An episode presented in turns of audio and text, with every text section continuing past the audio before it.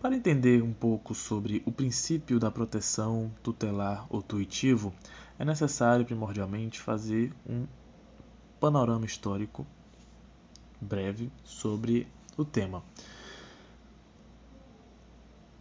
Com a Revolução Francesa, alguns valores foram sobrelevados, dentre eles a valorização à propriedade privada, a liberdade contratual e a igualdade jurídica. Nesse contexto, com o acontecimento da Revolução Industrial, houve o crescimento da exploração do, do proletariado pelo capitalista, entendendo-se como este aquele detentor dos meios de produção. E com isso, se enxergou, se vislumbrou uma hipossuficiência do trabalhador, por meio do qual vários movimentos sociais foram organizados, articulados, para que essa situação pudesse ser sanada ou ao menos diminuída. Então, é possível destacar a existência de três, três fases em relação ao direito do trabalho. A primeira fase, ela ocorre da vai das corporações de ofício até a Revolução Francesa. A segunda etapa, ela se verifica na Revolução Francesa até o fim do século XIX e a terceira a partir do século XX. No século XX, percebe-se a existência de uma autonomização do contrato de trabalho e também o surgimento do trabalho e sua relação, e também a ocorrência da relação de trabalho e necessariamente a subordinação. Portanto, o direito do trabalho ele vai buscar reequilibrar forças assimétricas, o que é apontado como, por, por muitos como um mecanismo de dirigismo contratual.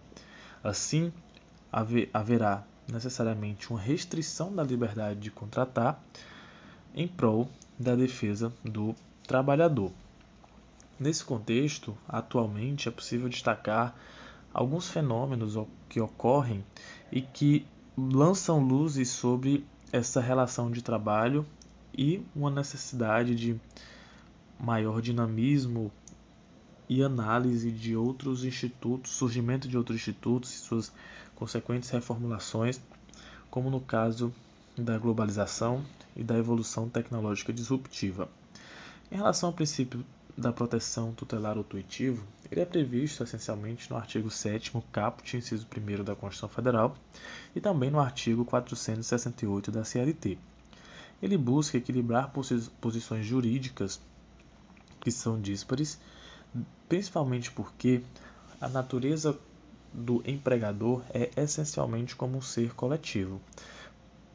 E com base nisso, o empregador ele possui a propriedade dos meios de produção e também o poder diretivo do negócio, o que lhe confere certamente uma posição de hipersuficiência. E nessa toada é imperioso que existam mecanismos que consigam possibilitar ao trabalhador uma igualdade ou ao menos uma proteção, justamente como forma de fazer jus à igualdade substancial e à consagração do princípio da isonomia, que, conforme a máxima conhecida, busca tratar igualmente os iguais, desigualmente os desiguais, na medida das suas desigualdades. O princípio da proteção tutelar intuitivo, na vertente apontada por Américo Plá Rodrigues, jurista uruguaio, possui três vetores ou três subespécies. O primeiro é que a primeira, o, o primeiro vetor é a prevalência da norma mais favorável. Então, quando houver mais de uma norma aplicável, deve-se aplicar aquela que for mais favorável ao empregado. E nesse contexto, se aponta desde então que o direito do trabalho ele possui uma hierarquia dinâmica entre as normas. Então, não necessariamente aquela de hierarquia superior à luz da teoria geral do direito, ela será necessariamente aplicada. Então, é possível que, em eventual controvérsia entre uma lei e uma norma interna da empresa, pode prevalecer naturalmente a norma interna da empresa, desde que seja, desde que ela seja mais favorável ao trabalhador. E essa, esse vetor da prevalência da norma, da norma mais favorável suscita a existência de três teorias acerca de qual norma e de como se buscar a norma que será aplicada.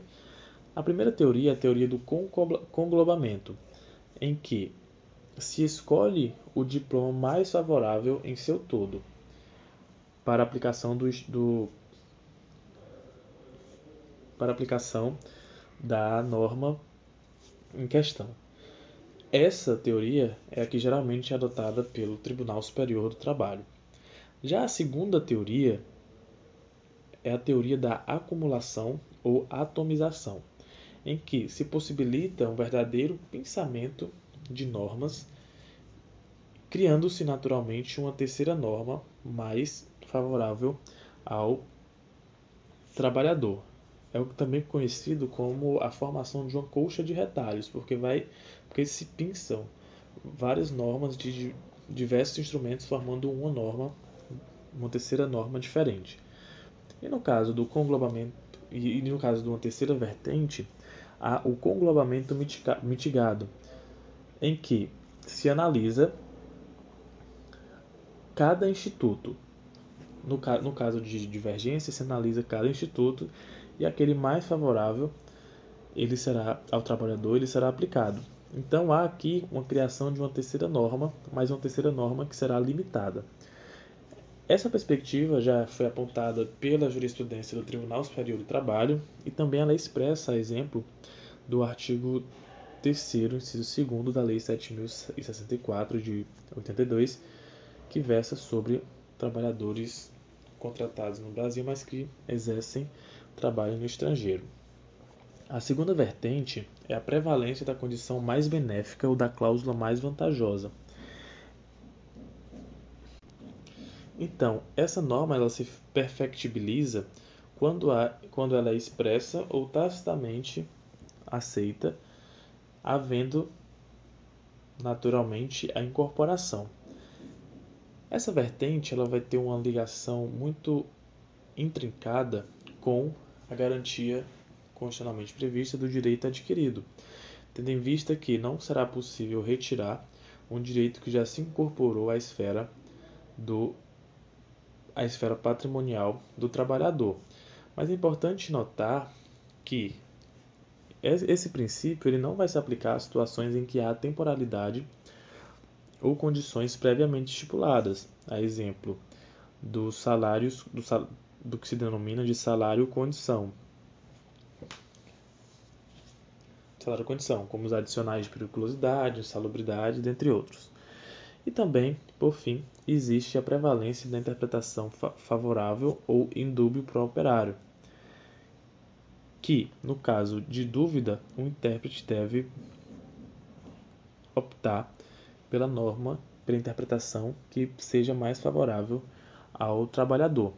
Esse princípio ele sofreu algumas relativizações conforme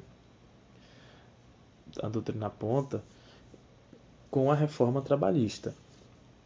Por quê? Porque, segundo alguns autores, houve um enfraquecimento por reformas normativas e também entendimentos jurisprudenciais, justamente em virtude dos influxos, influxos econômicos sobre o direito e dessa necessidade de uma maior dinamicidade nas relações de trabalho. É, Palma Ramalho aponta o princípio da compensação debitória. Princípio, reformulando, Paulo Ramalho aponta a existência do princípio da compensação da posição debitória complexa das partes no contrato de trabalho, que busca compatibilizar o princípio da proteção do trabalho e o princípio da salvaguarda dos interesses de gestão, buscando uma visão promissória e colaborativa.